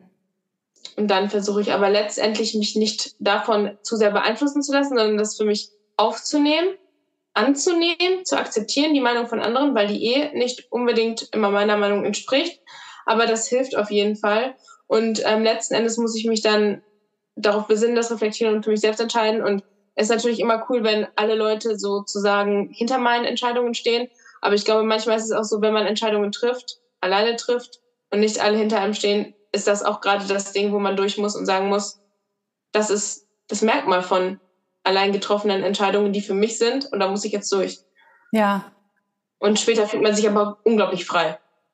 Absolut. Ich habe letztens, weil du vorhin von Erfolg gesprochen hast, ich habe letztens auch was Interessantes gehört von einer meiner Mentorinnen, die gesagt hat, Erfolg ist eigentlich auch ähm, Entscheidungen zu treffen. Weil es gibt viele Leute, ja. die, die treffen keine Entscheidungen oder warten viel zu lange mit einer Entscheidung, wo es dann eigentlich schon zu spät ist. Und sie sagt, Erfolg ist eigentlich überhaupt Entscheidungen zu treffen, auch wenn sie manchmal vielleicht für andere überhaupt keinen Sinn machen, aber man selber das Gefühl hat, das ist jetzt die richtige Entscheidung. Und weil Entscheidungen immer dazu führen, dass man geht. Dass man, man was kann, macht, genau, dass genau. man in Bewegung bleibt. Ja. Ich finde das gerade total wichtig, was du gesagt hast, weil, also zum einen dieses, also das kenne ich auch bei manchen Situationen, das wird jeder Mensch kennen, wenn man Sachen irgendwie rausschiebt, weil man mhm. Angst hat vor der Entscheidung oder ja. weil man sich nicht damit auseinandersetzen will. Manchmal will man sich einfach nicht auseinandersetzen, weil man keine Lust hat, Pro und Contra abzuwägen. Und dann ist es, dann wird halt, kommt halt das, was ich eben gesagt habe, dann habe, dann ist das halt, man betitelt das am Ende als verpasste Chance. Und ja. das bereut man dann meistens. Und wenn man dann eine Entscheidung trifft, finde ich auch gar nicht, also du hattest ja auch gerade gesagt, so für einen die richtige Entscheidung, weil man trifft ja immer eine Entscheidung in einem Moment, in dem Bewusstsein oder in dem Gedanken, das ist die richtige Entscheidung für mich. Ja. Aber es gibt keine, keine richtige und keine falsche Entscheidung. Selbst wenn sich sozusagen später rausstellt, okay, ich würde die Entscheidung als falsch bezeichnen, dann war sie ja in dem Moment, wo ich sie getroffen habe, richtig. Und ähm, retrospektiv würde ich sagen, ist es sowieso dann nie falsch, weil selbst wenn es hätte besser ausfallen können für mich, ich lerne ja aus dem, ja. was ich vermeintlich falsch gemacht habe und daran wachse ich wieder. Also deswegen wenn ich Absagen bekomme oder irgendwas, dann gibt es dafür meistens eine Erklärung. Und deswegen würde ich sagen, Rückschläge sind oder versuche Rückschläge nicht als Rückschläge zu betrachten, sondern einfach um einen Schritt zurück, den ich mache, um dann aber zwei vorwärts zu gehen, mhm. was ich gelernt habe. Ja, ich sehe es auch so, dass es eigentlich keine falschen Entscheidungen gibt, es gibt ja. bestimmt Entscheidungen in meinem Leben, wo ich mal dachte, das wäre die falsche Entscheidung gewesen, aber wo ich dann vielleicht irgendwann wieder an einen Punkt kam, wo ich gemerkt habe, okay, dieses Mal entscheide ich anders. Aber ja, und was aber ja. auch sagst, schließt sich eine Tür, öffnet sich die andere. Ja. Das darf man nicht außer Acht lassen. So. Es gibt immer einen Weg nach vorne, wenn man nach vorne möchte, wie du gesagt hast, wenn man sich bewegt. Ja, letztendlich äh, glaube ich, wie du, es gibt, glaube ich, keine falschen Entscheidungen, weil man kommt immer wieder dann durch eine Entscheidung zur nächsten Entscheidung und ja. letztendlich, ja, mein Weg war sicher auch nicht besonders gerade, aber äh, letztendlich hat er mich hierher das gebracht. Und, ja, ja, ja. Und da kann man ja auch gar nicht lernen, weil weil ich stelle mir gerade mal vor, wenn man sozusagen immer nur gerade, also gerade auslaufen würde, also entweder man denkt dann gar nicht nach oder es fällt einem halt alles zu, aber das kann auch nicht so positiv sein, sage ich jetzt mal. Für die Persönlichkeitsentwicklung glaube ich, weil man sich dann ja gar nicht reflektiert. Man lernt das ja gar nicht. Man muss ja lernen, sich zu reflektieren. Ja, ja, definitiv. Und auch auf sich selbst zu hören, auf sein Bauchgefühl, auf sein Herz zu hören ja. und so weiter. Also ich, ich glaube, sogar mit jeder Entscheidung wächst man eigentlich genau an diesen, an der inneren, also auch daran, der inneren Stimme zuzuhören und so weiter. Ich muss jetzt, irgendwie komme ich heute immer wieder auf deinen Schauspielervideos, aber ich habe gestern, da stand auch so ein schöner Text drin. Ich weiß nicht, ob du den selber geschrieben hast, ja. aber der mhm. ist wirklich jeder, der das jetzt hier hört, lest euch diesen Text durch. Der ist, der ist einfach so schön. Danke, hast, dass du das gesagt hast. Ja, du hast, also, äh, ne, allein, weil wir auch über das Schreiben gesprochen haben, ich sehe daran, dass du schreiben kannst. Es, ist, es hat mich wirklich sehr berührt, wie du auch geschrieben hast, was du am Kino magst und so weiter. Und dann hast du auch immer wieder dieses Projekt Think Big genannt. Und deswegen wollte ich dich jetzt fragen, was bedeutet für dich Think Big?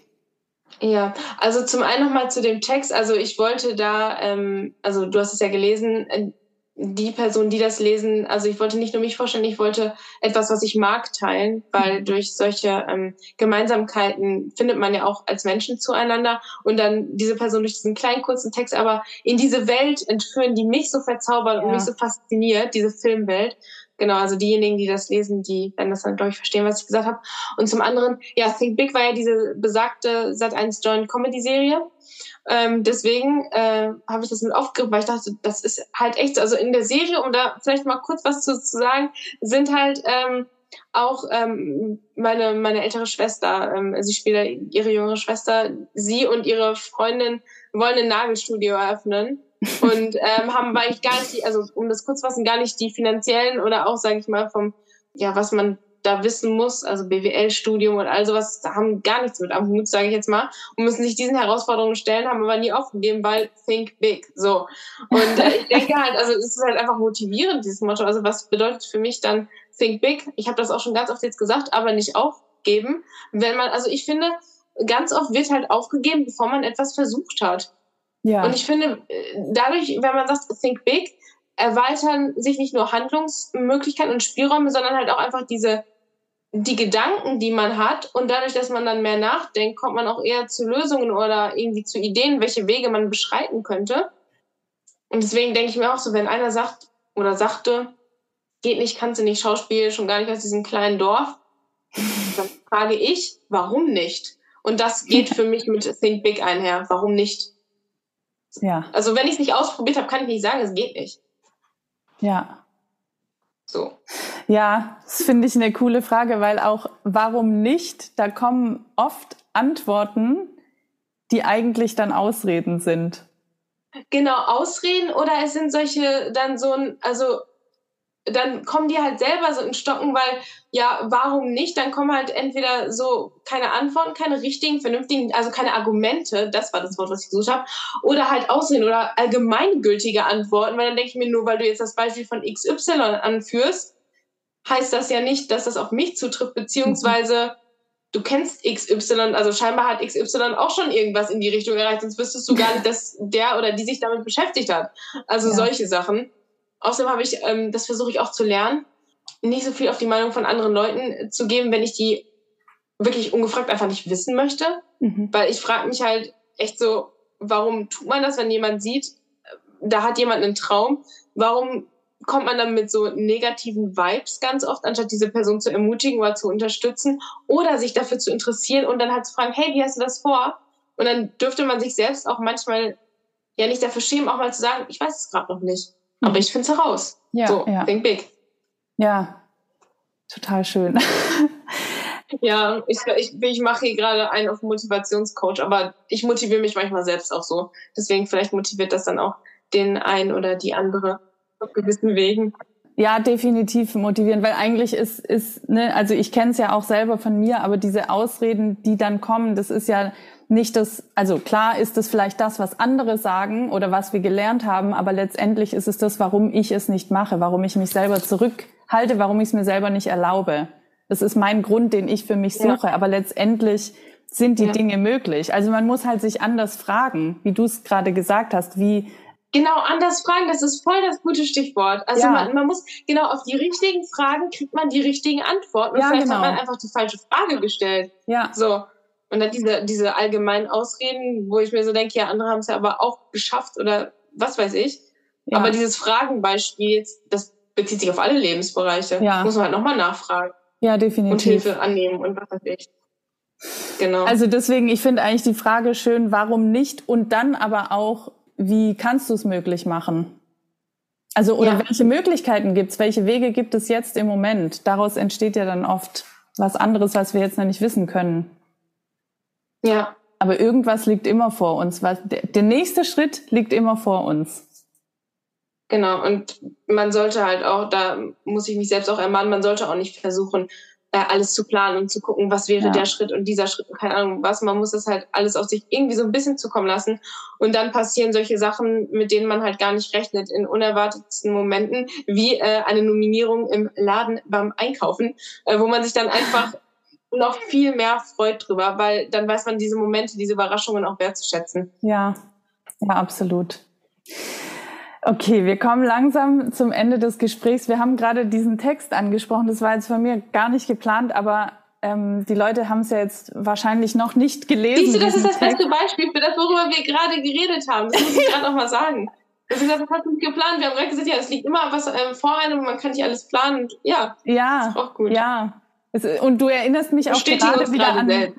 Ja, total. Du hast mich gerade daran erinnert, äh, an etwas, was du auch gesagt hast, glaube ich, in deinem About Me. Äh, sorry, dass ich ständig dein About Me äh, anspreche, aber ich fand das richtig gut. Leute, schaut hey, euch dieses About Me an. Ist doch schön. ja, weil es ist wirklich man. Und das ist eigentlich ganz unkompliziert gewesen. Wollte ich, ich gerade sagen. Fokus gemacht oder irgendwie sowas. Es war einfach so. Einfach, ich habe einfach so aus, aus, der Seele geredet. Ja. Genau. Und das war, ja. also, also es hat mich echt ähm, gepackt. Und das ist das, was man ja will mit so einem About Me. Also was das Ziel sein sollte. Deswegen, Danke. also du hast mich gerade daran erinnert, weil du auch gesagt hast, ja, es macht dir Spaß, sich überraschen zu lassen und auch andere zu überraschen. Ja. Ich glaube, auch darauf kommt es an, weil das sind ja diese Wunder, die wir erleben wollen, die wir auch fühlen wollen, die wir nicht erleben, wenn wir Dinge bis ins kleinste Detail planen, weil dann kein Raum ist für Überraschungen. Ja. Ich könnte da noch ein Beispiel gerade für nennen, wenn Bitte. wir noch die Zeit haben, was aber Auf mal nicht Fall. mit diesen Bereichen zu tun, über die wir schon geredet haben. Aber das Beispiel Motorradfahren. Ja. Ich bin ganz stolz, deswegen erzähle ich das auch gerade zusätzlich noch. Ich habe meinen Motorradführerschein gemacht im letzten Jahr. Und wir müssen halt ähm, mitbedenken, also die Personen, die mich kennen, die wissen, ich bin ziemlich klein und ich bin ziemlich zierlich. Ähm, und die Leute, die Motorräder kennen oder schon mal gesehen haben, die wissen, die sind relativ wuchtig.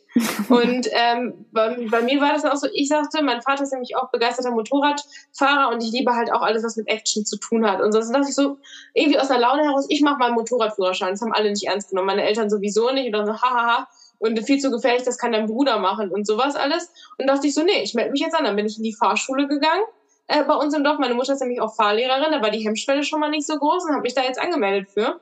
Und da habe ich tatsächlich ähm, meinen Führerschein gemacht, auch wenn ich ähm, nicht mit den Füßen bei dem Gerät, das ich am Anfang gefahren bin, auf den Boden gekommen bin. Ich habe es geschafft. Ich bin angeblich auch eine sehr gute ähm, Prüfung gefahren. Ich habe jetzt mein, mein, meine eigene ähm, Maschine, auf die ich sehr stolz bin, mit der ich fahren kann. Das war nämlich auch so, dass alle haben gesagt, nee, das geht nicht, das kannst du nicht. Auch der, mein Fahrlehrer hatte am Anfang total die Sorgen, ja, wie soll denn das gehen und keine Ahnung was. So, ich habe es geschafft.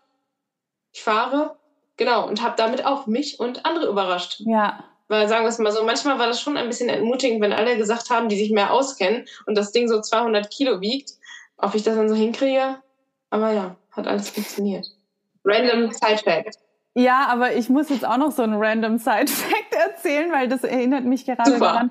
Wenn du etwas fühlst, oder wir alle, ne, wenn wir etwas fühlen, woran wir glauben, dass wir das machen können, dann bin ich mir sicher, dass es möglich ist. Weil, ja. also ich bin ja voll in, im Bereich Leichtathletik, Leistungssport unterwegs und war es in meiner Jugend auch ganz viel.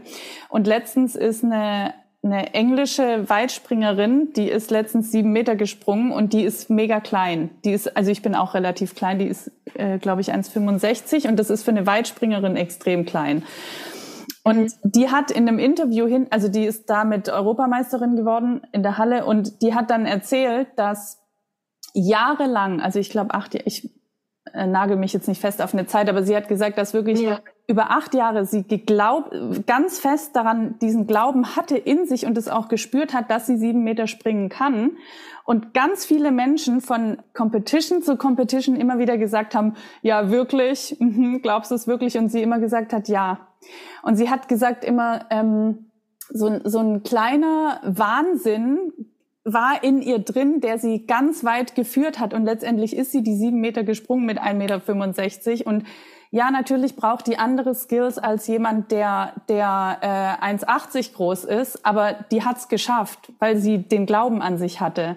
und weil sie das gespürt hat. Und das ist eine richtig große Leistung. Dann, ja. ja, deswegen, Leute, glaubt an das, was ihr in euch spürt. Und selbst wenn ihr, wie ich vielleicht nur, also weil ich, ich bin ja ungefähr gleich größer, hatte ja Weitsprung in der Schule, dann, ich weiß gar nicht, was ich gesprungen bin, aber es waren keine sieben Meter. Ähm, gebt nicht auf, falls ihr Weitspringerinnen werden wollt. Ja, ja. Also, super. Ja. Okay, jetzt komme ich zu meiner Abschlussfrage, weil ich ja gerade gesagt habe, die Leute haben ja diesen Text nicht gelesen, aber was, was fasziniert dich an der Filmwelt und der Welt des Geschichtenerzählens? Ist auch wieder so eine große Frage. Ich glaube, die kann ich auch gar nicht ähm, pauschal beantworten. Ich muss, glaube ich, drüber nachdenken, aber es ist halt auf jeden Fall das Gefühl, mhm. was ich damit verbinde, mhm. was mich einfach glücklich macht, was mich, das hatte ich auch eben gesagt, jedes Mal in so eine Art magische Welt mitnimmt, transportiert, fasziniert, inspiriert, unglaublich. Ist natürlich dann auch abhängig von dem Film oder der Serie, die man schaut. Aber ich liebe es total darin, sage ich mal, mich einsaugen zu lassen mhm. ähm, und das alles aufzunehmen. Und damit meine ich jetzt nicht nur das, was mich damals auf jeden Fall, also auch einer der Sachen war, die mich damals total ähm, so eingesungen hat, war diese Harry Potter Welt, sondern wirklich, ich versuche das bei äh, bei jeder Sache, die ich mir anschaue. Vor allem halt auch, weil ich weiß, wie viel Arbeit dahinter steckt, die die Menschen leisten. Und das macht das für mich nochmal umso besonderer, wenn ich das als glaubwürdig empfinde, was ich dort sehe. Weil ich weiß, dass nicht nur ich als zuschauende Person dieses Gefühl habe, sondern dass auch die anderen Personen, die das vielleicht sehen, mit mitteilen, aber vor allem auch die Personen, die an diesem Werk mitgewirkt haben. Und das fasziniert mich halt auch an diesen Geschichten erzählen an sich. Also da gibt's ganz, ganz viele ähm, Gründe. Also einmal das, was ich gerade gesagt habe, dieses andere Menschen auf jeden Fall ähm, mitnehmen, inspirieren. Ähm, ich mag es, anderen Menschen zuzuhören. Jeder Mensch hat das Bedürfnis, dass man ihm zuhört. Ich mag es auch, wenn man mir, sage ich mal, zuhört. Das ist, das ist ganz natürlich. Ähm, aber auch, dass durch Geschichten, sage ich jetzt mal, neue Räume, neue Perspektiven, neue Identifikationsmöglichkeiten ähm, geschaffen werden. Deswegen finde ich es auch so schön, oder es sollte viel mehr halt so sein, dass ganz, ganz viele Menschen mit ganz, ganz unterschiedlichen Lebenserfahrungen und in ganz unterschiedlichen Altersklassen und von Herkünften und Kulturen geprägt Geschichten erzählen und dass wir die uns anschauen können, wenn wir wollen. Und ähm, ich glaube, daran liegt das halt auch so vordergründig. Aber ähm, ich rede jetzt halt nicht nur, weil das hat sich jetzt gerade, weil ich von magisch und sowas geredet habe, an irgendwelchen, ähm, ja wie gesagt, Fantasy-Sachen oder ähm, magischen Hollywood-Produktionen, ähm, sondern ich versuche das tatsächlich auch bei, ähm, ja, ich schaue sehr gerne deutsche Eigenproduktionen und auch Fernsehkrimis. Also ich bin halt eine der Personen, die wirklich ähm, jeden Sonntag das Fernsehprogramm für die nächste Woche checkt, screenshotte, was mich interessiert und was neu ist. Und äh, Tatort ist da auch Standardprogramm für mich. Mhm. Das interessiert mich. Und dann halt aber auch nicht zur Berieselung, weil natürlich, wenn man einen Film schaut, muss man ihn also man schaut ihn aktiv, wenn du weißt, ja. was ich meine. Ja, absolut. So, dann kann man die Fälle und die Gedanken nachvollziehen, mitfiebern oder halt auch Widersprüche bei Figuren feststellen und sich fragen, warum handelt die so? Und dann das alles, das fasziniert mich total. Liebe ich. Ja, ja es, geht, es geht mir genauso. Ich, ich schaue Filme auch aktiv. Ich kenne aber auch andere Leute, die das dann eher so zur Berieselung oder passiv ja, machen. Das, das kann ich dann nicht. Ja, ich auch. Ja, aber das meine ich, ich habe mein, das, das war bei mir aber auch mal so, ich habe mir das abgewöhnt, dass man dann irgendwie ganz schnell immer einfach, nicht weil man den Film uninteressant findet, man findet den Film interessant. Aber man geht trotzdem an sein Handy und macht parallel Instagram oder checkt seine Mails und das nicht aus Respektlosigkeit vor dem Film, sondern einfach, weil wir in unserer Gesellschaft einfach ständig dieses Multitasking und alles gleichzeitig und was ich halt auch total schade finde und was ich halt auch versuche, mir immer stärker anzutrainieren und wo ich auch schon Fortschritte gesehen habe, Aufmerksamkeit zu richten auf einen gewissen Punkt, ja. weil man verliert das Bewusstsein für die Umgebung, äh, man, man checkt nicht mehr, was um einen rum passiert, was im wirklichen Leben ist und äh, dieses gerichtete mh, mm, ja, Aufmerksamkeit halten, Konzentration halten, das finde ich äh, total wichtig. Ich finde es auch total wichtig und ich habe auch letztens mal, ähm, oder das ist schon länger her, auch was echt Interessantes gehört, dass man, also man kann ja Netflixen oder Serien gucken als wirklich als Ablenkung vom Leben. Ne? Also man ja. dann guckt man, dann guckt man die so durch und will sich eigentlich nicht mit dem beschäftigen, was was eigentlich gerade abgeht bei einem selber mhm. vielleicht auch, ne?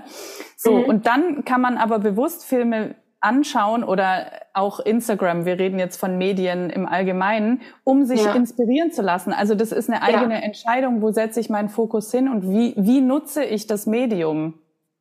Boah, ich finde das auch gerade wieder voll interessant, was du gesagt hast, weil das eine war ja klar jetzt bewusste Inspiration ja. und das andere, wo du gesagt hast, man kann solche Serien durchgucken. Ich glaube, da ist nochmal so ein Unterschied, wenn man also einen Serienmarathon mit Freunden macht oder sich ja. mal selbst so einen Serienabend macht. Aber du hast ja wirklich konkret angesprochen, dass manche Leute sich davon auch einsaugen lassen. Aber das geht für mich dann auch eher in Richtung Berieselung, um sich nicht mit sich selbst auseinandersetzen ja. zu müssen. Also aus dem Alltag zu fliehen. Also sagen wir es mal ganz ehrlich, ich schaue Filme und Serien auch. Natürlich als aber positive Flucht aus dem Alltag, als Ablenkung.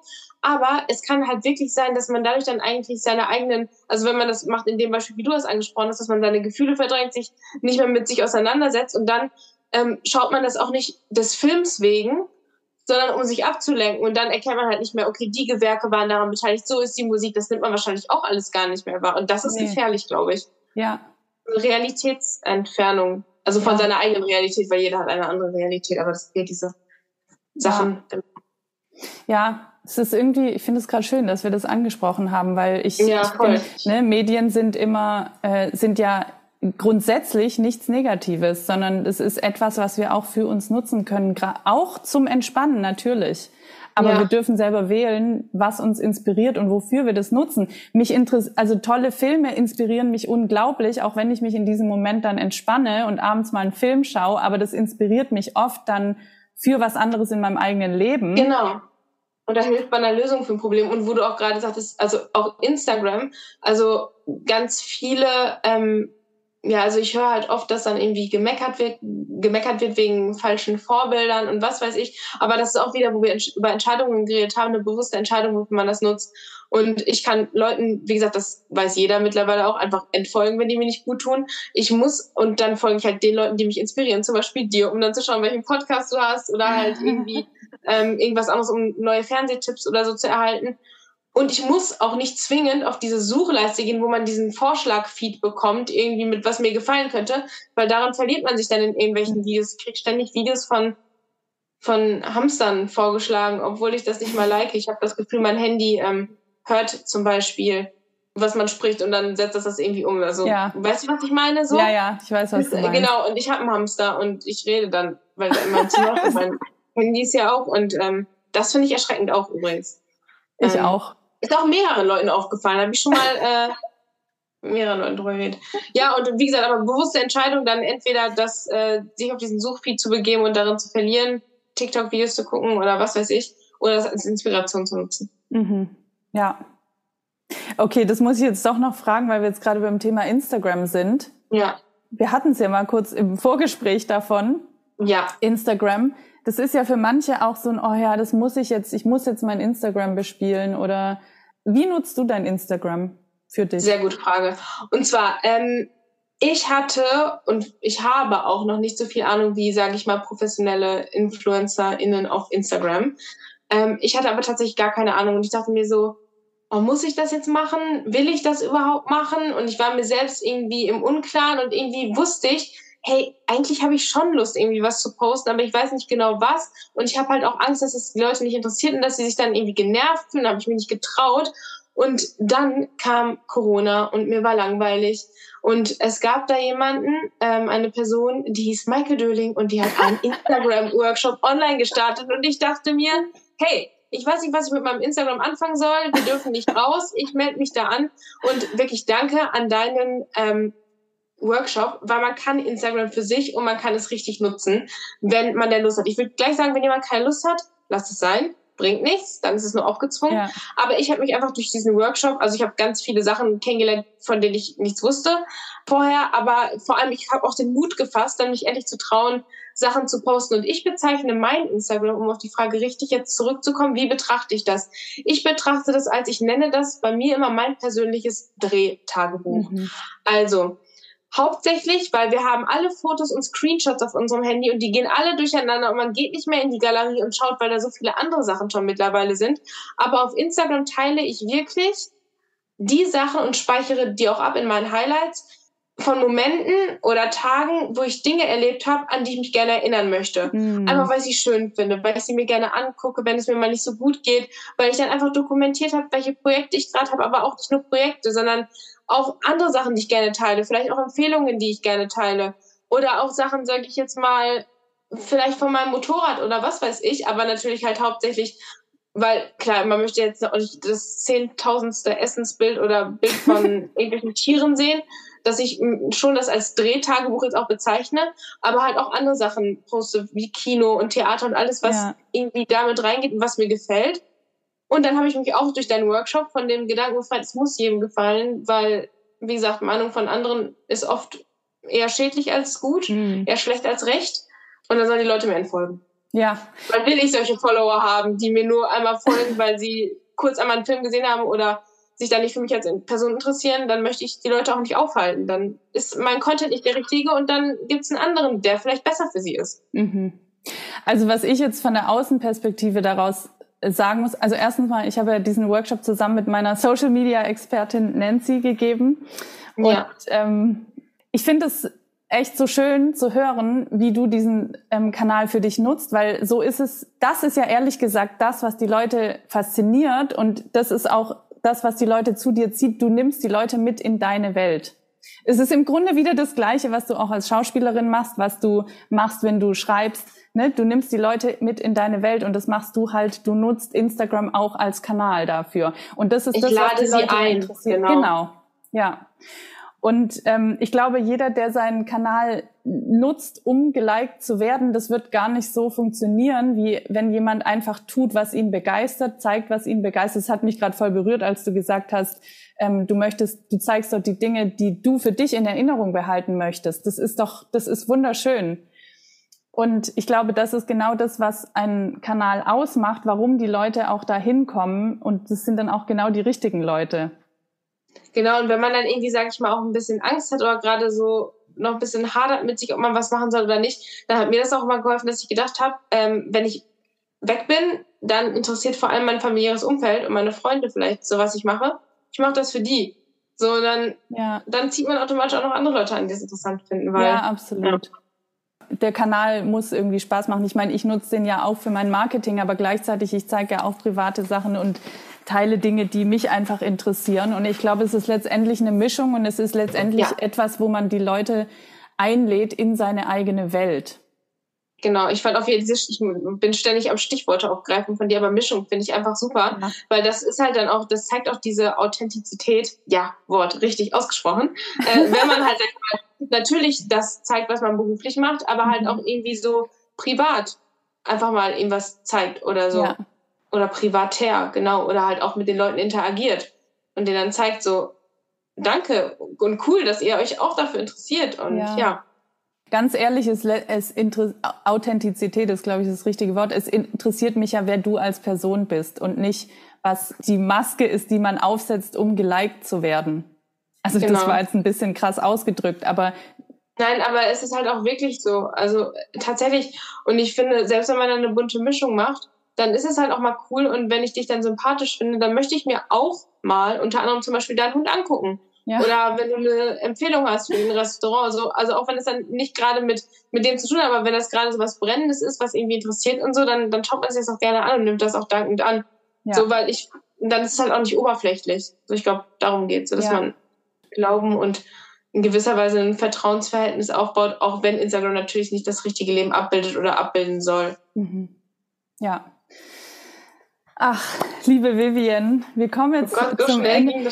Ja, wir haben ähm, über so viele Dinge gesprochen. Ich würde dich jetzt zum ja. Abschluss fragen, gibt es irgendwas, was du noch loswerden möchtest und was du den, ja, unseren Zuschauern und Zuhörern heute gerne mitgeben möchtest? Erst einmal nochmal vielen Dank für die Einladung. Vielen Dank auch an alle ans Zuhören oder Zuschauen.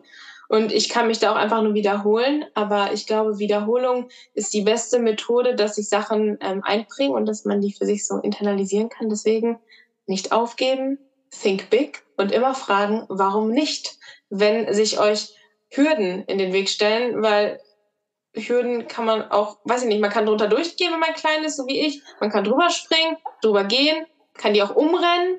Das ist vielleicht nicht immer die beste Methode, aber warum nicht? Ähm, deswegen, äh, genau. Ja. Think big und warum nicht? Ja. Es gefällt mir. Ja, es ist eine sehr gute Zusammenfassung geworden. Vielen Dank. Ich danke auch. Bin gespannt, wie es wird. Danke für alles, was du hier erzählt hast, reingegeben hast. Ich finde, wir haben ganz viel von dir gelernt und sind inspiriert worden von deinen Geschichten. Ich glaube, dass du uns noch ganz viele andere Geschichten erzählen wirst, in welcher Form auch immer, durch deine Rollen, deine Filme, deine Texte. Ähm, ich freue mich auf jeden Fall drauf. Und jetzt ist die Frage, wenn jemand auch von dir was sehen will oder mit dir in Kontakt treten will, wo kann man dich sehen und finden? Also ganz plump gesagt, wo du einfach sagst, mich finden, wenn man meinen Namen googelt äh, und da einfach mehr schauen will, den Text zum Beispiel lesen oder sowas, sind das natürlich diese gängigen Websites wie von der Agentur oder so, wo man drauf kommt. Wenn man mit mir direkt in Kontakt treten möchte, dann eigentlich über Instagram. Nachrichtenfunktion oder es gibt ja auch diese Nachrichtenfunktion, wo man dann eine E-Mail schreiben kann, zum Beispiel. Eigentlich antworte ich immer, unabhängig davon sind das, glaube ich, so die Kontaktmöglichkeiten, ja. Ich verlinke das alles gerne, auch den Text, über den wir gesprochen haben und so weiter. Ich bin sicher, die Leute werden dich finden. Ich danke dir nochmal von Herzen und ich freue mich auf alles, was ich noch von dir sehen und hören darf. Vielen Dank, kann ich nur zurückgeben. Ich hoffe sehr, dass dir diese Folge gefallen hat, dass wir dich inspirieren konnten, dass du etwas für dich und deinen Weg daraus mitgenommen hast. Und natürlich würden wir uns sehr über dein Feedback freuen. Das kannst du uns gerne bei Instagram unter dem Post zur heutigen Folge hinterlassen. Und es wäre unglaublich wertvoll, wenn dir dieser Podcast gefällt, wenn du ihn abonnierst und wenn du mir auf deiner Podcast-Plattform eine 5-Sterne-Bewertung gibst oder eine Rezension schreibst. Das geht bei Apple Podcast. Darüber würde ich mich sehr freuen. Alle Links zu Vivian und zu mir findest du natürlich wie immer in den Show Notes und dort findest du auch weitere Links dazu, wie du mit mir arbeiten kannst, was es aktuell von mir gibt. Es gibt kleinere Workshops. Es gibt ab Herbst wieder eine Mastermind für eine Gruppe von Schauspielern, die über mehrere Monate einen Weg gemeinsam geht. Dazu bald mehr Infos. Und es gibt nach Verfügbarkeit natürlich auch die Möglichkeit, eins zu eins mit mir zu arbeiten oder live in meinen Retreats. Wie gesagt, alle Infos dazu findest du in den Show Notes. Jetzt wünsche ich dir einen wunderschönen Tag oder Abend. Ich danke dir von Herzen fürs Zuhören und ich freue mich, wenn du auch bei der nächsten Folge wieder mit dabei bist.